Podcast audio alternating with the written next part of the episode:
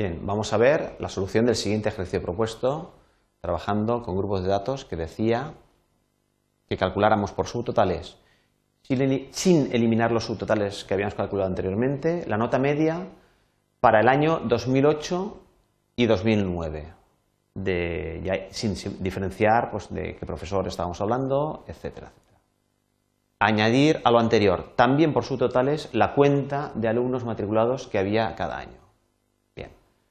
Nos vamos a nuestra tabla de Excel y nos dice que manteniendo este, estos promedios, estos subtotales que habíamos calculado para cada profesor, ahora teníamos que añadir un subtotal para todo el año 2008. Bueno, a priori nos puede parecer eh, causar dudas eh, este problema, puesto que eh, precisamente la propia inserción de estos subtotales pues puede causarnos pues, una cierta perturbación que a lo mejor no calcule correctamente porque ha separado el 2008, este lo ha separado de aquellos. Bien, vamos a ver cómo se comporta el Excel en este caso.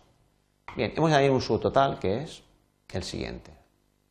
Para cada cambio en año, porque hemos calcular el promedio de notas de cada año, ya independientemente, sin separar por cada profesor, para cada cambio en año, calcular el promedio de la función nota y no reemplazar. Si no desmarcamos esta casilla, lógicamente calculará lo que hemos pedido, pero borrando los subtotales anteriores. Nos pide el enunciado del problema que no, que mantengamos los subtotales anteriores, el promedio de por profesor. Entonces tenemos que quitar este, esta marquita. Bien, aceptamos y vemos que efectivamente no funciona lo que, eh, o sea, no funciona lo que he esperado, porque me ha calculado un promedio para 2008 y otro promedio también para 2008. Esto no tiene sentido. ¿eh? ¿Por qué? Porque precisamente lo que hemos dicho, por la propia modo, el propio modo de cómo Excel calcula los subtotales. ¿vale? ¿Cómo los calcula?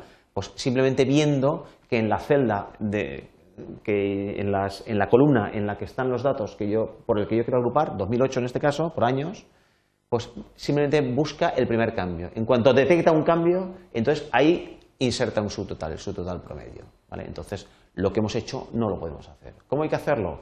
Pues hay que hacer al revés. Es decir, si yo quiero mantener esos dos subtotales, tenemos que hacerlo del siguiente modo. Bueno, ahora le hemos estropeado, subtotales, quitamos todos y bien y tenemos que observar lo que nos piden y ver lo que nos piden eh, en este caso. Si, queremos tener, mantener a la vista los subtotales por profesor y también por año, tenemos que ver cuál varía más lentamente y cuál varía más rápidamente. Lógicamente, aquí vamos, lo vemos muy fácilmente, vemos que todos estos registros son del profesor Jaime en 2008 y después a partir del siguiente es el profesor Víctor también es 2008. Es decir, se cambia más rápidamente el profesor y cambia más lentamente el año. ¿De acuerdo? Hay más columnas, más filas seguidas con el año 2008, que son todas estas, que filas seguidas con el mismo profesor, que son todas estas. ¿De acuerdo? Entonces, los subtotales, este orden nos va a marcar también el orden en que tenemos que calcular los subtotales. Tenemos que hacerlo en el orden inverso. Es decir, tenemos que calcular primero el subtotal del campo que varía más lentamente. Vamos a hacerlo así. Queríamos subtotales por año y por profesor. Pues lo tenemos que hacer en el orden inverso en el que estaba propuesto en la secuencia de ejercicios. Datos subtotales para cada cambio en año, promedio de nota. No reemplazamos, pero como no hay, no es indiferente. ¿vale? Entonces ya tenemos el subtotal de todo el año 2008. Y vemos que efectivamente aquí tenemos dentro de 2008, aquí ya puede variar el profesor, varía desde Jaime a Víctor. Y varía ya y no hay un subtotal entre medio de los dos como ocurría anteriormente. Con lo cual ahora ya es tan sencillo como volver a hacer datos subtotales para cada cambio en profesor. Usamos el promedio de nota y no reemplazamos los anteriores, con lo cual los añade. Y ahora ya tenemos lo que nos pedía el problema, que es tener el promedio, eh, el promedio de, por profesor, pero este promedio, por ejemplo, aquí vemos que tenemos cuatro niveles de detalles eh, diferentes, que son el promedio, todos los datos, el promedio por profesor de cada año, el promedio de cada año, digamos, con, con, la contribución de los alumnos de todos los profesores, o el promedio total general. Vemos que aquí hemos generado cuatro niveles de detalle diferente. Bien, finalmente lo que nos decía el problema es que hiciéramos eh, una, cuenta de, eh, una cuenta de los alumnos que teníamos cada año. Entonces, en este caso, nos ocurre exactamente lo mismo. Como la cuenta va a ser para cada año, no podemos hacerla después de que hayamos hecho un promedio de una variable que cambia más rápidamente. Por ejemplo, la variable profesor cambia más rápidamente que el año. Entonces, si nosotros queremos contar los alumnos que hemos tenido cada año, tenemos que volver a empezar.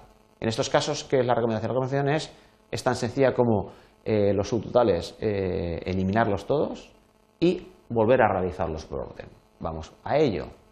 Decimos que datos subtotales, para cada cambio en año, eh, la columna que se mueve más lentamente, vamos a usar la función cuenta o la función promedio. Nos da igual, no nos piden ningún orden en concreto. Aceptamos. Ya hemos calculado el promedio de los alumnos que hay asistentes en cada año. Bien, vamos también de esos grupos de alumnos queremos saber cuántas personas hay. Pues datos subtotales. Para cada cambio también en año vamos a usar la función cuenta de la nota y no reemplazamos. Con lo cual añadimos. ¿vale? Tenemos para cada año un promedio 7,07 en 2008, 20 alumnos. En 2009 tenemos 7,12, 12 alumnos. Total, podemos verlo así o podemos verlo en diferentes niveles de detalle. ¿De acuerdo? Bien, ahora ya, para obtener lo que queríamos, que es también tener el promedio por cada uno de los profesores, tenemos que irnos a datos totales y añadir que para cada cambio en profesor usamos la función promedio de nota y no reemplazamos. Y ya tenemos lo que se nos pedía, que es para cuatro niveles diferentes de detalle, todos los datos como los tenemos, o bien para cada profesor de cada año tenemos el promedio y después para cada año, independientemente del profesor, tenemos tanto el promedio como el número de alumnos que tengo.